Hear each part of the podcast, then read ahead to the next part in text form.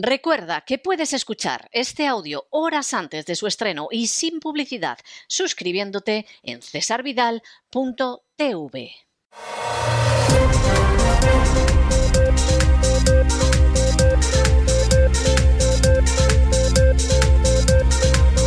Las noticias del día.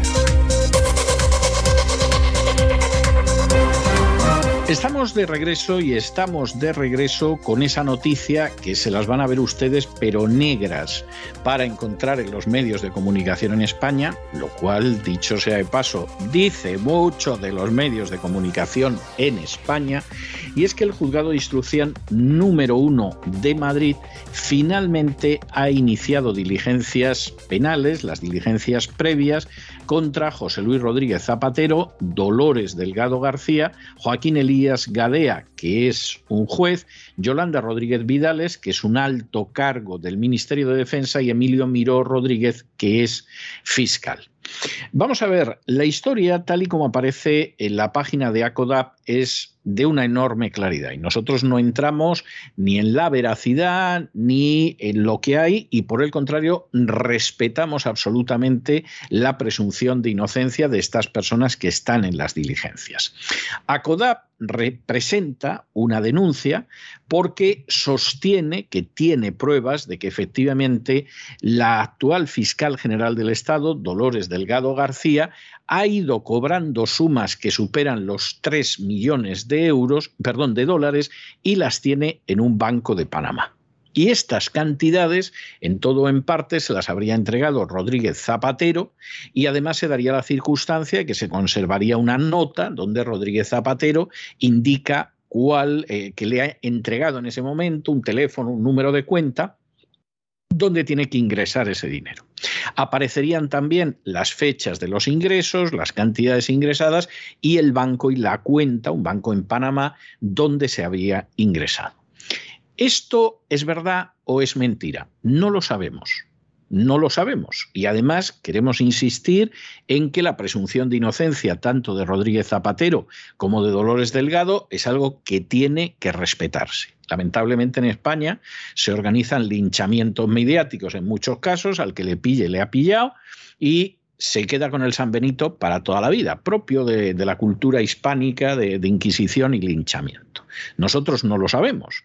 Rodríguez Zapatero y Dolores Delgado pueden ser absolutamente culpables o, por el contrario, esto puede que no sea cierto. Lo ignoramos. No conocemos nada más que los datos que aparecen en la página web de ACODA. Ese es el primer punto. Segundo punto, esa denuncia es aceptada en abril por uno de los juzgados de instrucción de la Audiencia Nacional. Bien, es, es, algo absolutamente correcto. Se ha presentado un escrito de denuncia con una serie de supuestas pruebas.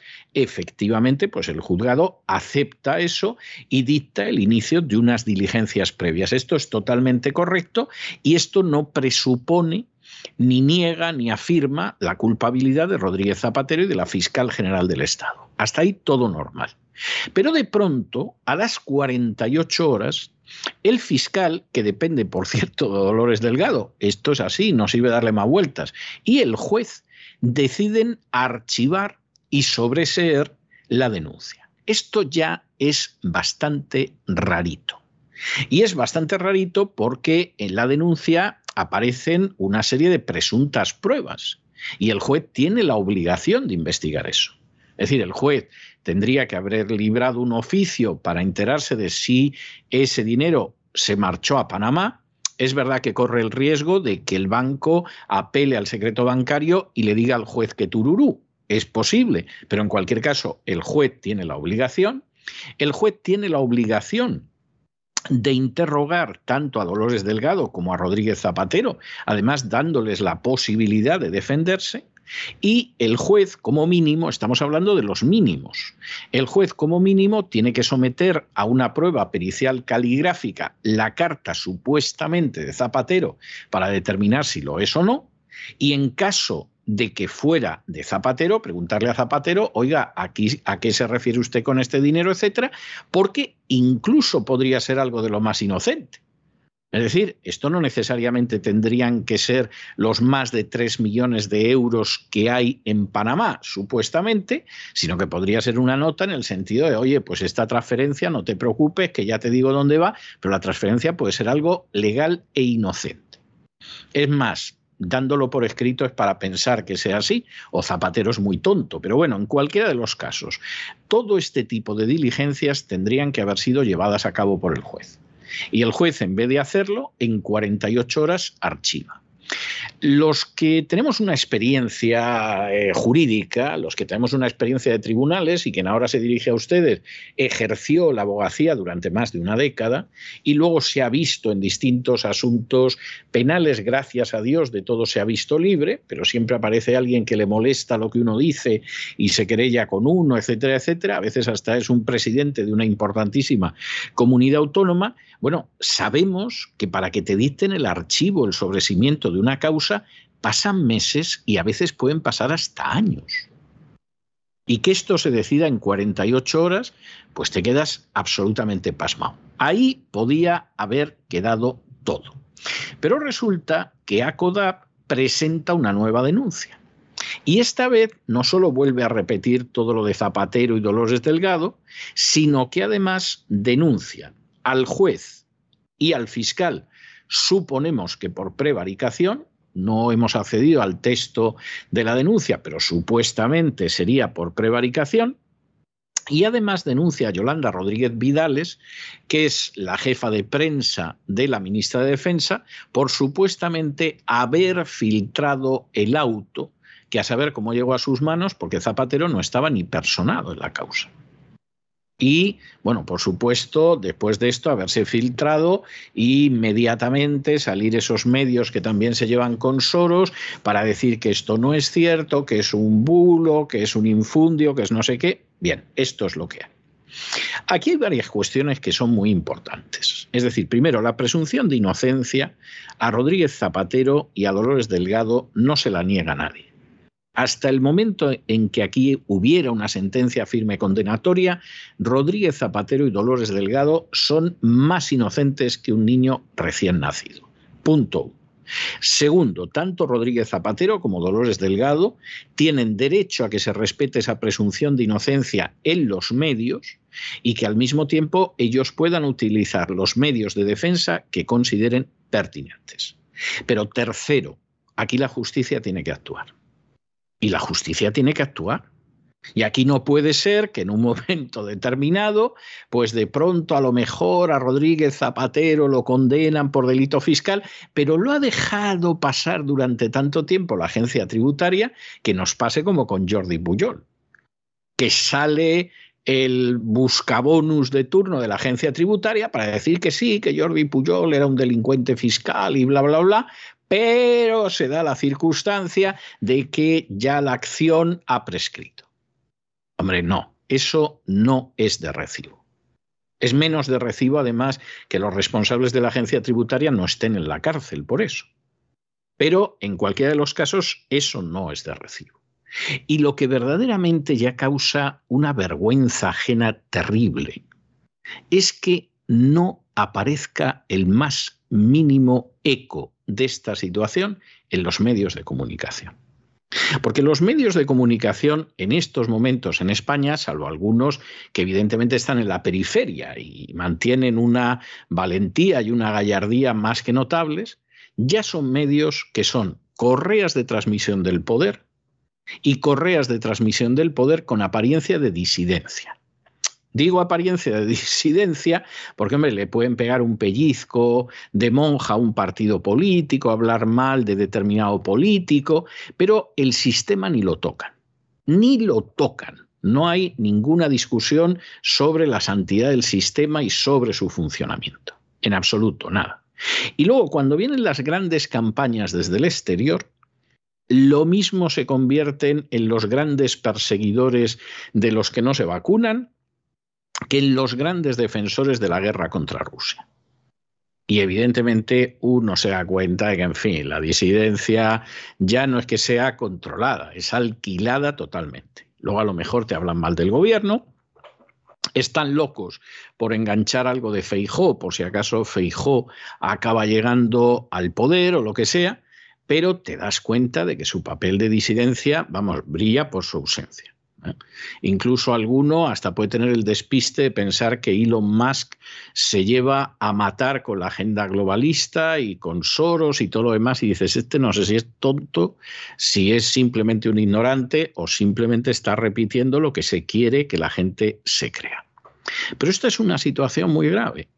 Y no solo es porque a lo mejor Rodríguez Zapatero o Dolores Delgado son dos delincuentes que hasta ahora han escapado de la acción de la justicia. Eso sería grave, pero no es lo más grave. Aquí lo más grave es que en un momento determinado pueda existir prevaricación frente a determinadas personas a las que habría que perseguir, pero por ser vos, vos quien sois, impunidad infinita, y que además los medios de comunicación, que son furcias mediáticas, al final se callen como ramonetas. Y eso, todo eso sí que es muy grave. Más allá de que efectivamente Rodríguez Zapatero le diera dinero a Dolores Delgado para que se lo llevara a Panamá, que si efectivamente esto se demuestra judicialmente es muy grave. Pero insistimos, lo otro es todavía más grave porque no estaríamos hablando de una gripe del sistema, estaríamos hablando de que el sistema está muerto, de que el sistema expele un espantoso hedor a corrupción y que todo el mundo está de acuerdo en taparlo. Y claro, eso sí que es verdaderamente muy grave. En fin, examinamos estas y otras cuestiones con la ayuda inestimable de María Jesús Alfaya. María Jesús, muy buenas noches. Muy buenas noches, César. Muy buenas noches a los oyentes de La Voz. El magistrado Pedro López Jiménez del Juzgado de Instrucción número 1 de Madrid ha imputado en cuanto diligencias penales contra José Luis Rodríguez Zapatero, Dolores Delgado García, el juez Joaquín Elías Gadea Francés, Yolanda Rodríguez Vidales y Emilio Miró Rodríguez por presunto delito de fraude fiscal, entre otros delitos. El juez de instrucción pide que se dé parte de la ecuación al Ministerio Fiscal. El juzgado acaba de informar sobre esto al procurador de la asociación ACODAP, que es la Asociación contra la Corrupción y en Defensa de la Acción Pública. El auto expresa los antecedentes del hecho, que es la denuncia presentada en fecha 1 y 21 de abril del presente año por ACODAP. Bueno, bueno, y esta es otra, bueno, esta es otra, ya estamos de espías en la segunda y verdaderamente uno no sabe cómo tomarse esto, porque hay momentos en que estás examinando el material y te dan ganas de romper a llorar como una magdalena y hay otros momentos en que no puedes evitar que te salte la risa porque esto es algo tremendo. Hace apenas unas horas, el Partido Socialista, el Partido Popular, Ciudadanos y Vox han rechazado la creación de una comisión de investigación del Catalan Gate que ya saben ustedes que eran unas escuchas que habrá que ver si son legales o son ilegales, pero no nos vamos a enterar porque la comisión de investigación no se va a formar. Alguno dirá, bueno, pero las comisiones de investigación en el Parlamento español, su utilidad y nada es igual a cero. Seguramente es así, pero la gente tiene derecho a saberlo. Tiene derecho a saberlo. Y tiene derecho a saber si cuando en un momento determinado el gobierno de Rajoy decide espiar a determinados políticos que son independentistas en Cataluña, esto se hace de acuerdo con la legalidad, o el señor Rajoy y el opusdeísta Fernández Díaz se pasaron la legalidad por el orto. Y esto es muy importante. Y alguno dirá, bueno, pero si es que eran, eran unos golpistas, que sí, que estamos de acuerdo en que son unos golpistas, por cierto, golpistas a los que luego el gobierno nacional indultó de una manera bochornosa. De acuerdo que son golpistas, pero es que hay que respetar la legalidad. Y en España, donde históricamente, precisamente por esa cultura hispano-católica, la idea de la supremacía de la ley es ignorada, al final la supremacía nunca es la de la ley, siempre es la de la institución. Empezando por el emperador, el papa, el rey, los obispos, etcétera, y por supuesto están por encima. Esas conductas no se pueden, ni se deben, ni se tienen que tolerar. Y mientras se parta de la base de que en determinadas situaciones la ilegalidad no está mal, pues evidentemente el país no, levanta, no levantará cabeza jamás, jamás. Y esta es una situación muy grave, porque vamos a ver que el Partido Socialista lo quiera cubrir junto con el Partido Popular, porque entre los dos se tapan las vergüenzas. De vez en cuando se dejan ver, en fin, algo, una nalga, o el inicio de una nalga, el principio de un seno, pero se tapan las vergüenzas entre sí. Se puede entender, aunque sea muy lamentable. Que Ciudadanos apoye esto, porque Ciudadanos está a ver cómo coloca los residuos de lo que en un momento determinado parecía que iba a ser el gran partido bisagra, se entiende. Hombre, pero Vox, que se supone que viene a regenerar la política española, se supone, hombre, no puede andar con este tipo de enjuagues. Y no es excusa decir, es que no le vamos a dar armas a los nacionalistas catalanes, pero si no es dar armas a los nacionalistas catalanes, es ver si se actuó legalmente o no. Que se actuó legalmente, no hay más historia. El Estado se defendió de un golpe y se actuó legalmente. Que no se actuó legalmente.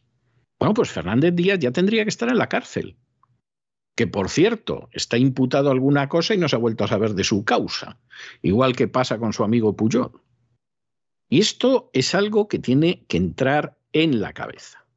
En medio de toda esta situación, encima sale a la luz que el New Yorker, que fue el que publicó toda la historia del Catalan Gate en exclusiva, recibió del gobierno de Cataluña cerca de 30.000 euros en publicidad que también es una cosa escandalosa.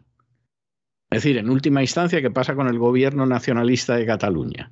Que se dedica a repartir el dinero de todos los españoles por ahí para que salgan una serie de noticias que les interesan, una visión sesgada de lo que pasa en Cataluña, etcétera. Pues sí, esto lleva sucediendo desde hace mucho tiempo. ¿De qué se creen ustedes si no que ocasionalmente pueda aparecer por aquí un político nacionalista de Cataluña a dar una conferencia a la que van 10 personas u 8. Pues hombre, porque se gastan el dinero de todos los españoles. Esa es una realidad. Y esto tampoco debería sorprender a nadie. Y en medio de toda esta historia, que es bastante, bastante eh, fastidiada, ahora resulta que en todo el episodio del Pegasus, que, es una de esas cosas tremendas, bueno, pues todo parece apuntar a que quien utilizó el Pegasus para investigar a docenas de españoles fue Marruecos.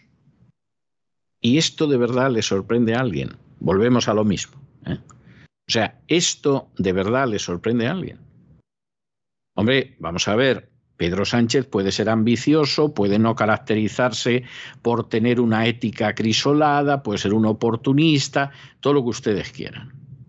Pero pensar que Pedro Sánchez por nada va a dar por buena la invasión criminal del Sáhara por Marruecos que empezó en el año 75 y que no ha terminado, hombre, no, no, sinceramente eso no es de recibo y eso no hay quien se lo crea. No, es que es tonto. No, no es tonto.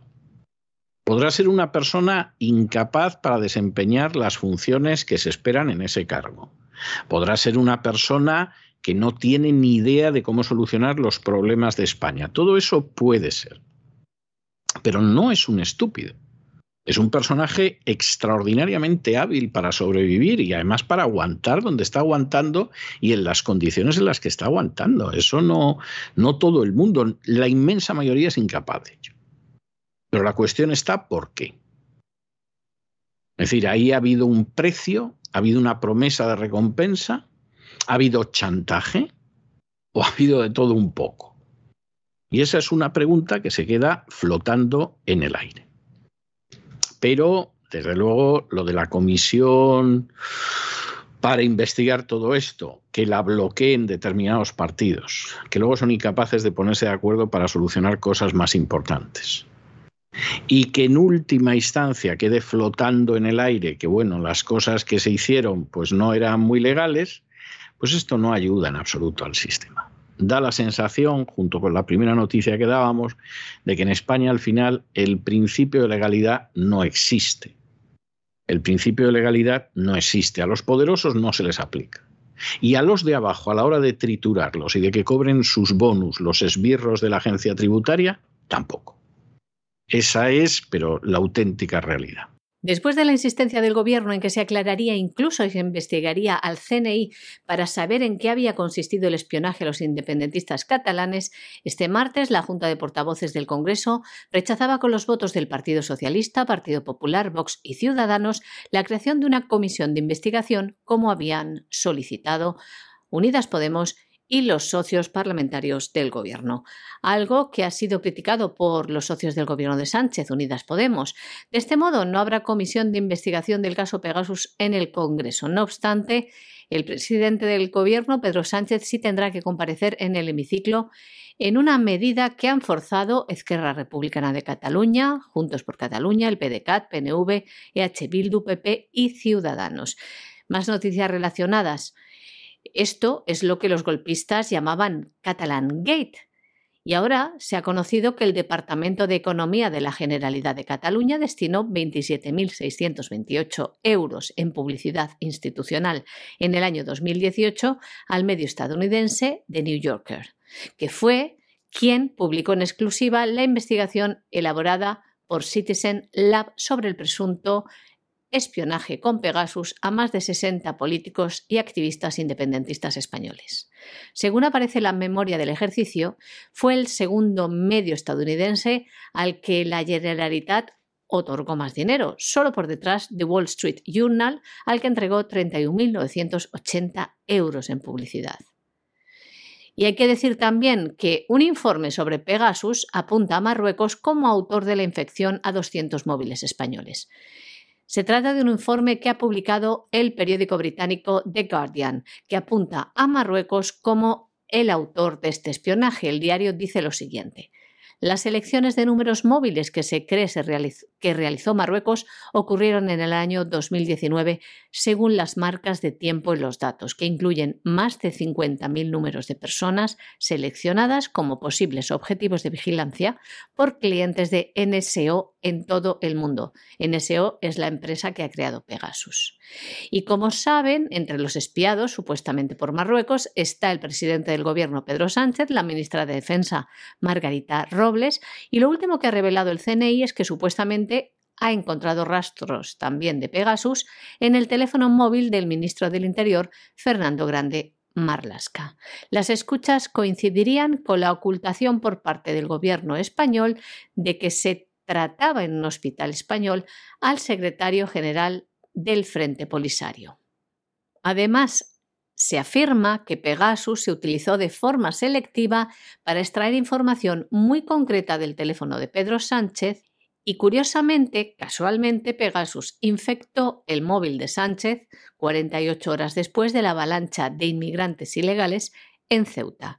Como explica el CNI, Pegasus dispone de la capacidad de acceder a prácticamente cualquier información almacenada en el dispositivo o de realizar acciones sobre el mismo, como la activación del micrófono, grabación de llamadas, acceso al posicionamiento GPS o captura de las páginas web visionadas, entre otras muchas cosas. Hay que decir también que pese a que el gobierno insiste en que no descubrió ningún pinchazo a móviles del gobierno hasta la semana pasada, el contrato se cerró en noviembre del año 2021, un contrato de seguridad sobre los móviles, menos de seis meses después de que el teléfono móvil del presidente del gobierno fuera hackeado el 19 y el 31 de mayo. El pliego de descripciones de este contrato de urgencia de seguridad firmado por el Ministerio de la Presidencia, con Félix Bolaños al frente, fijaba la ampliación de licencias de ComSec para asegurar móviles de altos cargos y se pasaría de asegurar 185 a vigilar, asegurar a 300. Y hoy ha tenido lugar la Comisión de Secretos Oficiales, reunida hoy por primera vez en toda la legislatura, hay que decir, y en la que ha comparecido la directora del Centro Nacional de Inteligencia, Paz Esteban, una reunión Comisión de Secretos Oficiales que ha concluido tras casi cuatro horas de sesión, en la que por primera vez, ya saben, por el tejemaneje, el cambio en la normativa, por primera vez han estado presentes cuatro partidos independentistas, conociendo todos los secretos oficiales, ERC, EH Bildu, Juntos por Cataluña y la CUP. Hay que decir que la directora del Centro Nacional de Inteligencia ha mostrado las autorizaciones judiciales para espiar alrededor de una veintena de políticos independentistas. Autorizaciones con nombres y apellidos, aunque estos no han trascendido en la Comisión de Control, conocida también como la Comisión de los Créditos destinados a gastos reservados.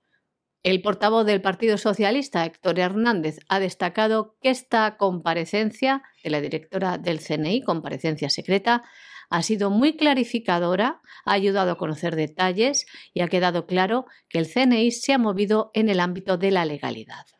Bueno, y nos vamos a Hispanoamérica y volvemos a recalar en ese país por el que quien se dirige a ustedes tiene un cariño y un afecto verdaderamente entrañable, que es el Perú.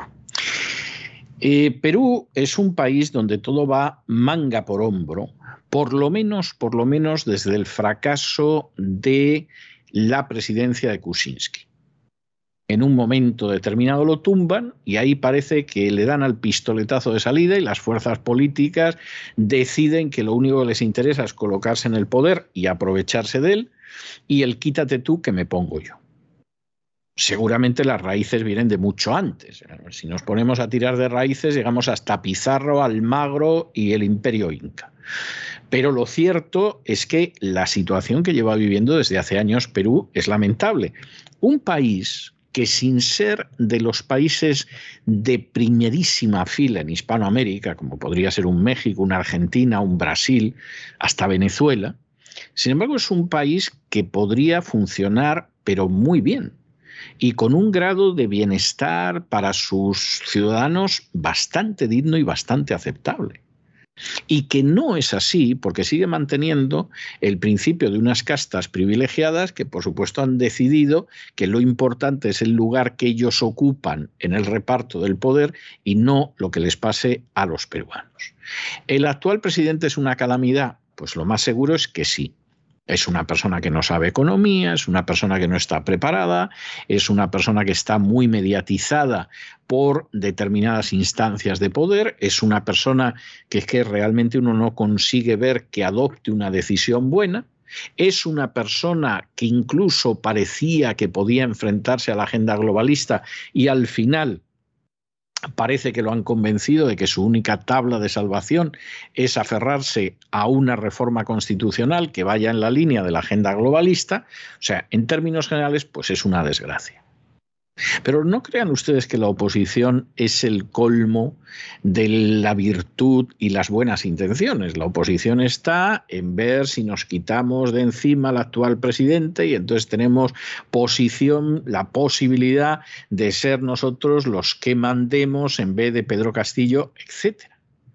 Y realmente esta es una situación que Mm, es enormemente, enormemente explosiva. Que queda oculto, porque bueno, buena parte de la población no se mueve por toda la historia del coronavirus, se han pasado teniendo la peor gestión del planeta en relación con el coronavirus, que eh, las fuerzas sociales andan en una situación en la que tampoco se ve muy claro qué es lo que pretenden, aparte de arremeter contra el presidente, pero lo cierto es que es una situación muy grave.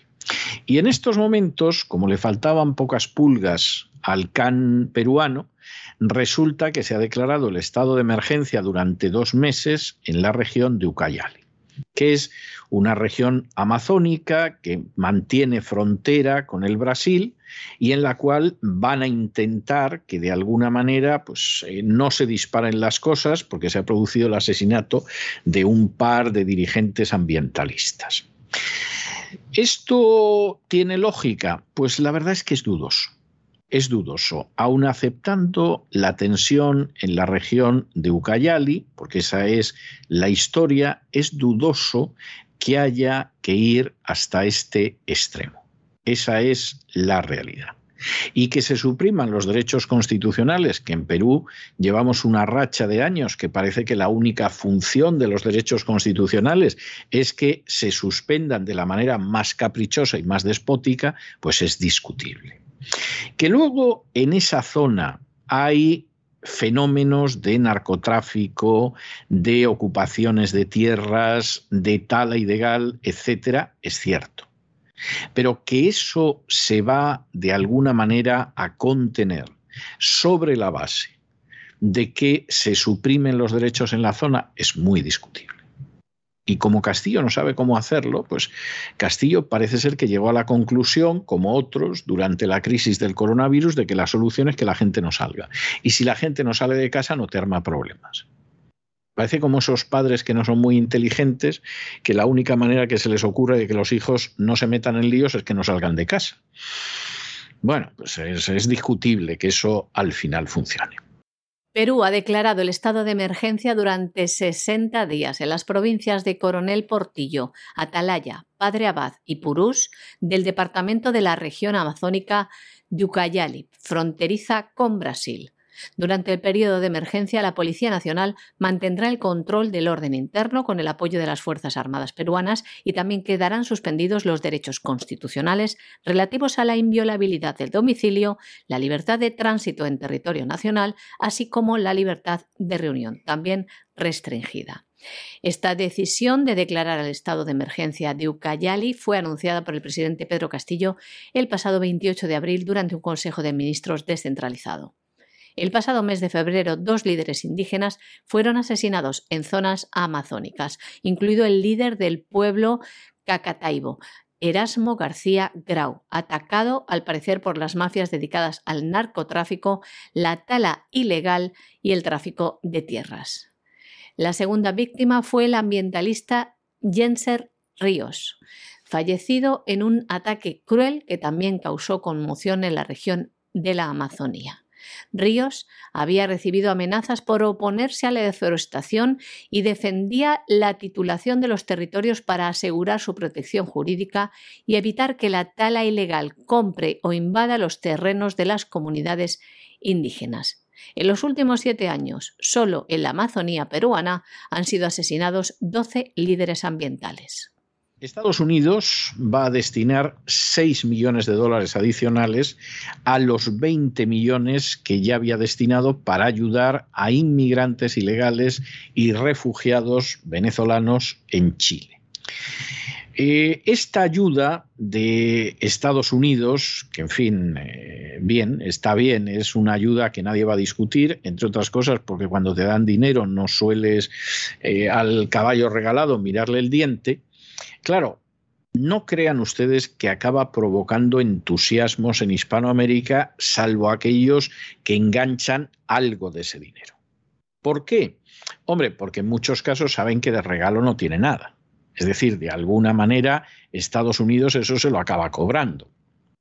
Segundo, porque te crea una serie de problemas que a lo mejor no es precisamente la situación que tú desearías. Es decir, oiga, no me dé usted dinero para los venezolanos que entren en Chile, ayúdeme a que no entren más venezolanos en Chile. Porque mi historia no es que usted me dé un dinero para darles un plato de sopa o tenerlos alojados aquí, no. Lo que a Chile le interesa es mantener protegidas las fronteras. Es lo que han querido hacer desde el principio y, por supuesto, cuando empezaron el golpe globalista contra Chile fue una de las primeras causas por las que se inició ese golpe. Pero luego, junto con esto, cuando Hispanoamérica ve la ayuda que recibe de Estados Unidos y que desde hace muchos años, por ejemplo, va unida a que Hispanoamérica se someta a la agenda globalista, y ve la ayuda que va en otras direcciones, se queja y no le falta razón. Uno puede decir, bueno, que Estados Unidos no tiene obligación de ayudar a Hispanoamérica. Bueno, es, un punto de vista, es un punto de vista razonable. Como dicen aquí, tienes un punto. ¿Eh? Es así. Bien. Pero lo que no puede ser es que en un momento determinado se insista en la ayuda que se recibe y de pronto tenga que aparecer López Obrador que como presidente deja mucho que desear, pero a veces hace observaciones que son eh, verdaderamente muy acertadas. Es una pena que la sagacidad que tiene a la hora de analizar políticas extranjeras no la tenga tanto a la hora de ejecutar políticas nacionales, pero a veces acierta en sus juicios. De pronto le dice a Estados Unidos, vamos a ver, que han mandado ustedes más de 30 mil millones de dólares para ayudar a Ucrania que a fin de cuentas está en el fin del mundo, ni siquiera está en su continente. Y López Obrador se calla y dice, y yo sé que además esto es para fastidiar a Rusia, no por otra cosa. Pero bueno, han mandado usted más de 30 mil millones de dólares para ayudar a Ucrania. Y 4 mil millones de dólares, que son una cantidad miserable, son, vamos, casi 10 veces menos que servirían para frenar la inmigración ilegal, llevan ustedes cuatro años para autorizarlos. ¿Esto qué es? O sea, primero, esto es que nosotros en realidad no les importamos un pimiento. Y segundo, que a lo mejor la inmigración ilegal en términos generales al pueblo americano le perjudicará, pero a ciertos lobbies les viene de maravilla porque es una mano de obra barata, por no decir miserable. Entonces, ¿por qué van a evitar que esa gente llegue del sur, de más abajo del sur del Río Grande? En absoluto, que siga viniendo. ¿Para qué vamos a evitar eso? Bueno, pero es que se da la circunstancia de que eso perjudica al americano, perjudica incluso a los extranjeros que ya están establecidos en Estados Unidos. Sí, sí, es cierto, pero a nosotros el pueblo americano nos importa un movimiento. Nos importa más que determinados lobbies tengan una mano de obra miserable y barata. Y nos importa mucho más que en un momento determinado toda esa gente que se viene acabe votando a determinados partidos. Así de claro y así de evidente. Y uno dirá, bueno, pero a los demócratas. No, a los demócratas y a los republicanos. A los demócratas, por supuesto porque parten de la base de que en algunos lugares, como Texas, como California, como Nuevo México, como Arizona, la llegada de los hispanos les viene de maravilla para cambiar la composición demográfica del Estado y hacerse con el Estado. California lo controlan, bueno, pues Texas, si sigue llegando gente de México, lo acabamos controlando a medio plazo, quién sabe si a corto plazo. Pero no crean ustedes que los republicanos, según donde les pillen, eh, son más estrictos. ¿eh? María Elvira Salazar, que es congresista del Partido Republicano por la Florida, en estos momentos quiere lanzar un plan que según ella es para la dignidad, que de pronto va a regularizar a millones de ilegales simplemente porque son hispanoamericanos dice, pero bueno, esta señora sabe lo que dice. Hombre, sí, lo defiende además con, con bastante tesón y no es una loca del Partido Demócrata. Es de un sector bastante conservador del Partido Republicano, pero evidentemente sabe quién la puede votar y quién no la puede votar y está encantada de la vida. Y en medio de toda esta situación, López Obrador, que Evidentemente, a la hora de solucionar problemas de México no parece que sea lo mejor que se puede pedir, pero que en otros aspectos tampoco es un estúpido. Y que capta cuál es la situación internacional y que sabe cuándo meter el dedo en el ojo al vecino del norte y al que no es el vecino del norte, pues de pronto dice, oiga, que, que ustedes han puesto a gastar en Ucrania, que da gusto, en estos cuatro días les han metido más de 30 mil millones de dólares y supuestamente nos iban a ayudar a que la gente no se vaya de México, a que no sean inmigrantes ilegales, en fin, a que no tengan que subir más el muro porque la gente se va a quedar trabajando en su casa. Esos son 4 mil millones de dólares y llevan ustedes más de cuatro años para que eso pueda salir adelante. Y verdaderamente no le falta razón a López Obrador aquí. Insistimos, no parece que sea el colmo de la competencia, tiende a la demagogia en bastantes ocasiones, aunque siempre sabe la cuerda que pulsa, y en este caso, vamos, tiene una razón evidente. luego algunos dicen, sí, pero el discurso, el discurso lo va ganando la OTAN. Sí, lo va ganando la OTAN en los países de la OTAN donde está censurado o colocado en el margen todo aquel que no difunda la propaganda de la OTAN. Pero váyanse ustedes al sur del Río Grande y hablen con la gente.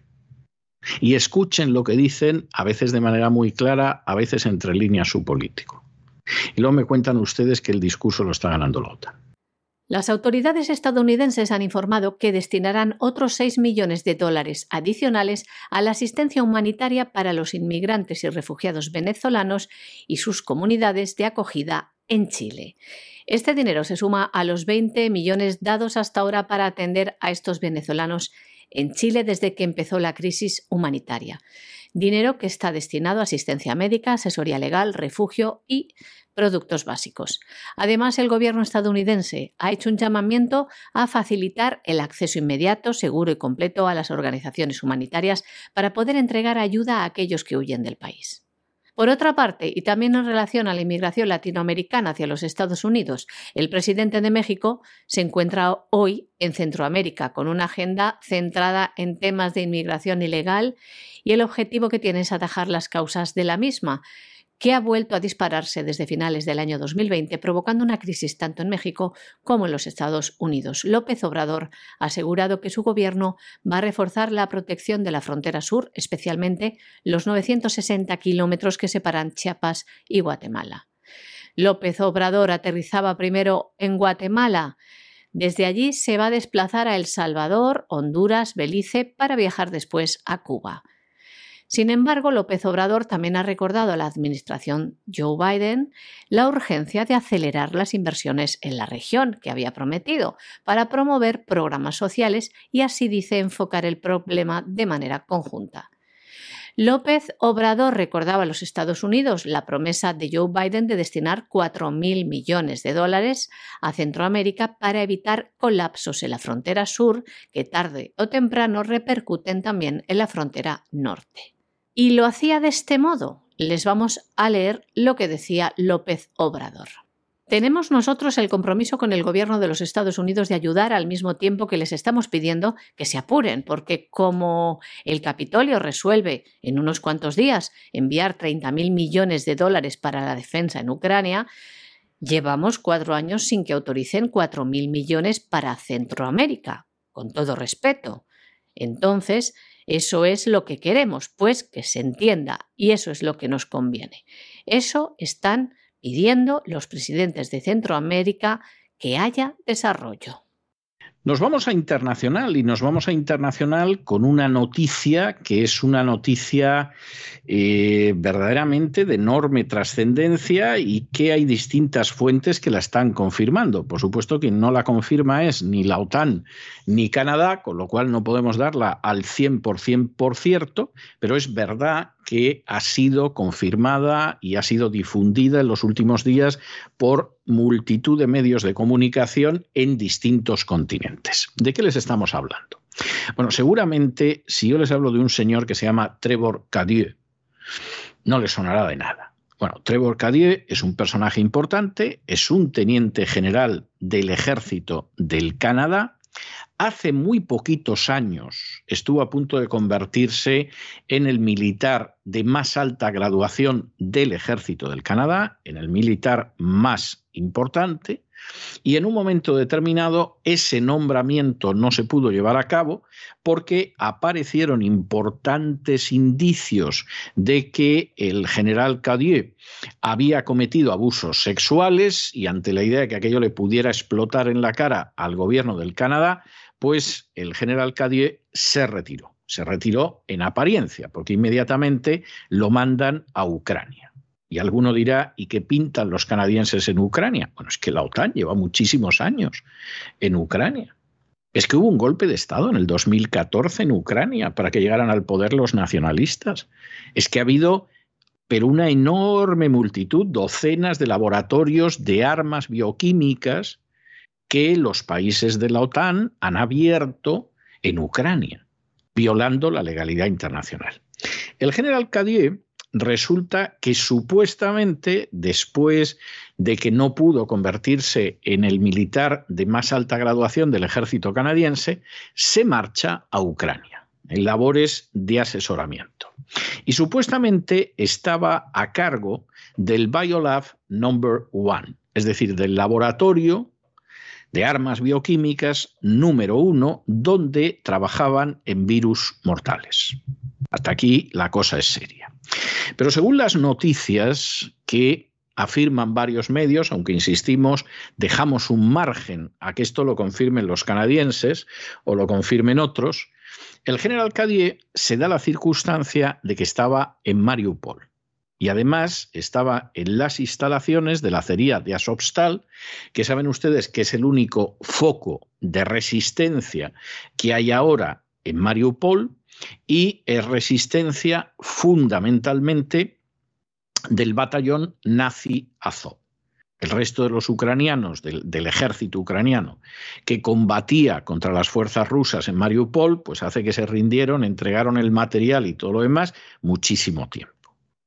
En un momento determinado, el general Trevor Cadier, igual que en su día consiguió salvarse de las acusaciones de abuso sexual simplemente saliendo del ejército, lo cual no deja en muy buen lugar a la justicia canadiense, todo hay que decirlo, bueno, pues supuestamente habría intentado a través del alcantarillado escapar de la acería y ahí le han pescado los rusos. Y no solamente lo habrían pescado, sino que se lo han llevado a Moscú para juzgarlo en Moscú por dedicarse a dirigir un laboratorio que es totalmente contrario a la legalidad internacional, donde se fabricaba armamento bioquímico. Esto seguramente no lo han visto ustedes en la televisión, no lo han leído en la prensa, no lo han escuchado en la radio, porque este tipo de noticias no se las dan. Con vomitar la propaganda ya tienen bastante. Pero la noticia es una noticia que hay que seguir. Si esto es cierto, aquí hay cosas muy graves. Es decir, los canadienses metiéndose en Ucrania, que supuestamente es un país impoluto, marginal, inmaculado y democrático los canadienses fabricando, junto a Estados Unidos y alguna otra potencia de la OTAN, un tipo de armas, en este caso además virus mortales, que están prohibidas por la legalidad internacional y que constituyen crímenes de guerra. Eso ya sabemos que es así, porque de hecho Victoria Nolan, a preguntas de Marco Rubio en el Senado, reconoció que esos laboratorios existían. Y ahora solo falta que este sujeto se lo lleven a Moscú y lo juzguen. Y bueno, bueno, bueno, ya eso puede ser verdaderamente glorioso, pero lo que va emergiendo hace que eso que llaman algunos el relato no, no, no esté tan claro quién lo está ganando. Desde luego, no en la mayoría del globo. Esa es la realidad. Diversas informaciones de varias fuentes en Ucrania y Rusia afirman que el teniente general de las fuerzas canadienses, Trevor Cadieux, ha sido capturado por las fuerzas rusas en Mariupol. Su captura supuestamente ocurrió mientras intentaba escapar de las instalaciones rodeadas de la acería de Azovstal a través de una tubería del alcantarillado. Estamos hablando de Trevor Cayeu, que fue general de brigada y se retiró días antes de ser ascendido al cargo más alto del ejército canadiense. Además, lo último que se sabe es que hay denuncias que alegan que el teniente general Trevor Cadieux ha sido llevado a Moscú para ser juzgado. También, supuestamente, este alto cargo del ejército canadiense estaba a cargo del Biolab número 1, donde 18 personas trabajaron con virus mortales en Ucrania. Bueno, ya que estamos hablando, y esto es bastante grave, del principio de legalidad, fíjense que hemos empezado con el editorial hablando de esa legalidad, hemos continuado empezando el boletín con esa legalidad y las últimas cuestiones que estamos abordando siguen por ahí y esta es otra. Hay un bloguero ucraniano que vive en un pueblecito español y que se llama Anatoly Shari. Y como muchos ucranianos, Anatoly Shari no es ni nacionalista, ni está por la labor de aceptar la propaganda, por cierto, bastante burda, de los nacionalistas ucranianos y por el contrario siente bastantes simpatías por las posiciones rusas. Por cierto, los nacionalistas ucranianos que la propaganda es tan absolutamente chapucera que, por ejemplo, yo sé de personas que quieren comprarse ventanas como las de Ucrania, porque de pronto te aparecen las tomas de los lugares que han arrasado los rusos y no hay una sola ventana rota. O sea, fabricar hay unas, unas ventanas en Ucrania que deben de ser, pero vamos, a prueba de bomba, nunca mejor dicho, y vamos, hechas de la estirpe de Taras Bulba que por cierto era un ucraniano que se sentía muy ruso y es el protagonista de una de las mejores novelas de Nikolai Gogol. Bien, se da la circunstancia de que Anatoly Shari vivía en España, hacía bastante tiempo que vivía en España, es un bloguero y no tenía ninguna simpatía hacia los nacionalistas ucranianos y por el contrario pensaba que con Rusia había que llevarse bien. ¿Qué ha sucedido con él? Pues hombre, que así a lo tonto me lo bailo, lo ha detenido la policía española.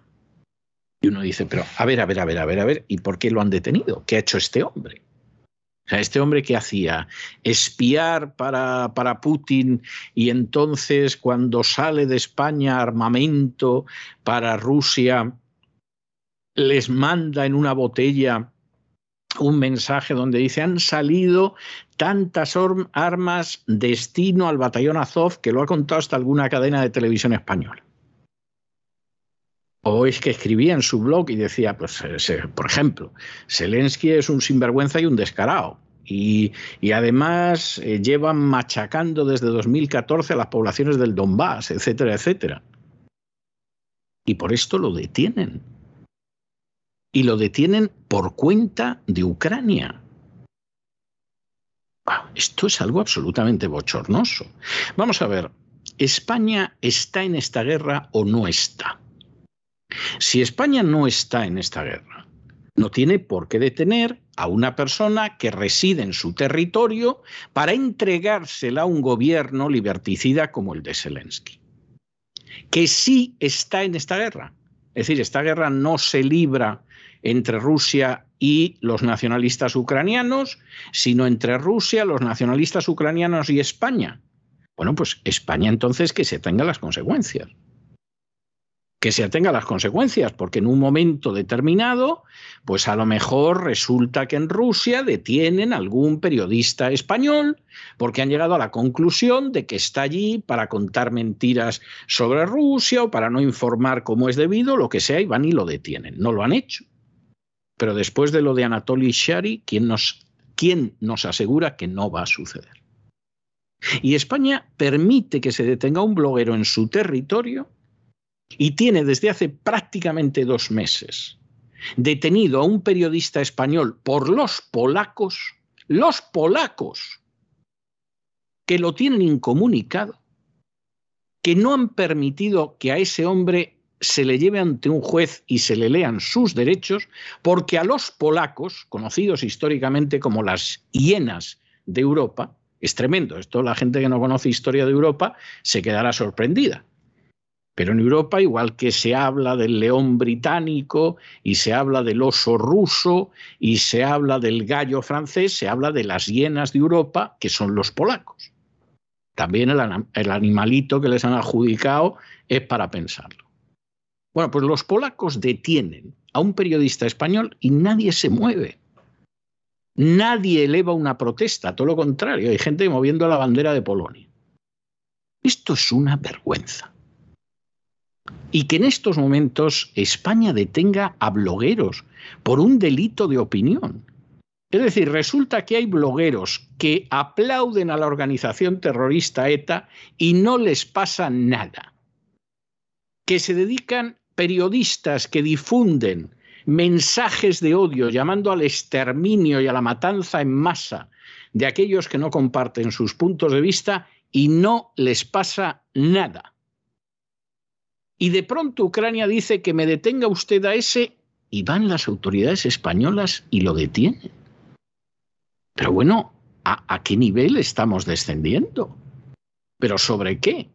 A todo esto, para que ustedes eh, no se hagan en este sentido ilusiones, este hombre ya había dicho que él se esperaba que lo iban a detener. Es decir, mucha confianza en el principio de la legalidad en España no tenía. Y se lo van a entregar a un gobierno que lo va a acusar de traidor a él que vive en el extranjero, porque no se somete a las consignas de un liberticida como Zelensky, que ha ilegalizado 11 partidos políticos, que desde hace más de un año tiene detenido al jefe de la oposición en el Parlamento y que ha cerrado al menos tres televisiones. Es ejemplar, ejemplar. Es algo, pero verdaderamente ejemplar. Por cierto, un sujeto que tiene un canal en YouTube, Shari, y no parece que le hayan sancionado mucho. Y anda que YouTube, cuando se quiere poner a censurar, se quedan cortos. ¿eh? Es algo verdaderamente, verdaderamente para romper a llorar. Pero para romper a llorar. Es algo absolutamente de escándalo.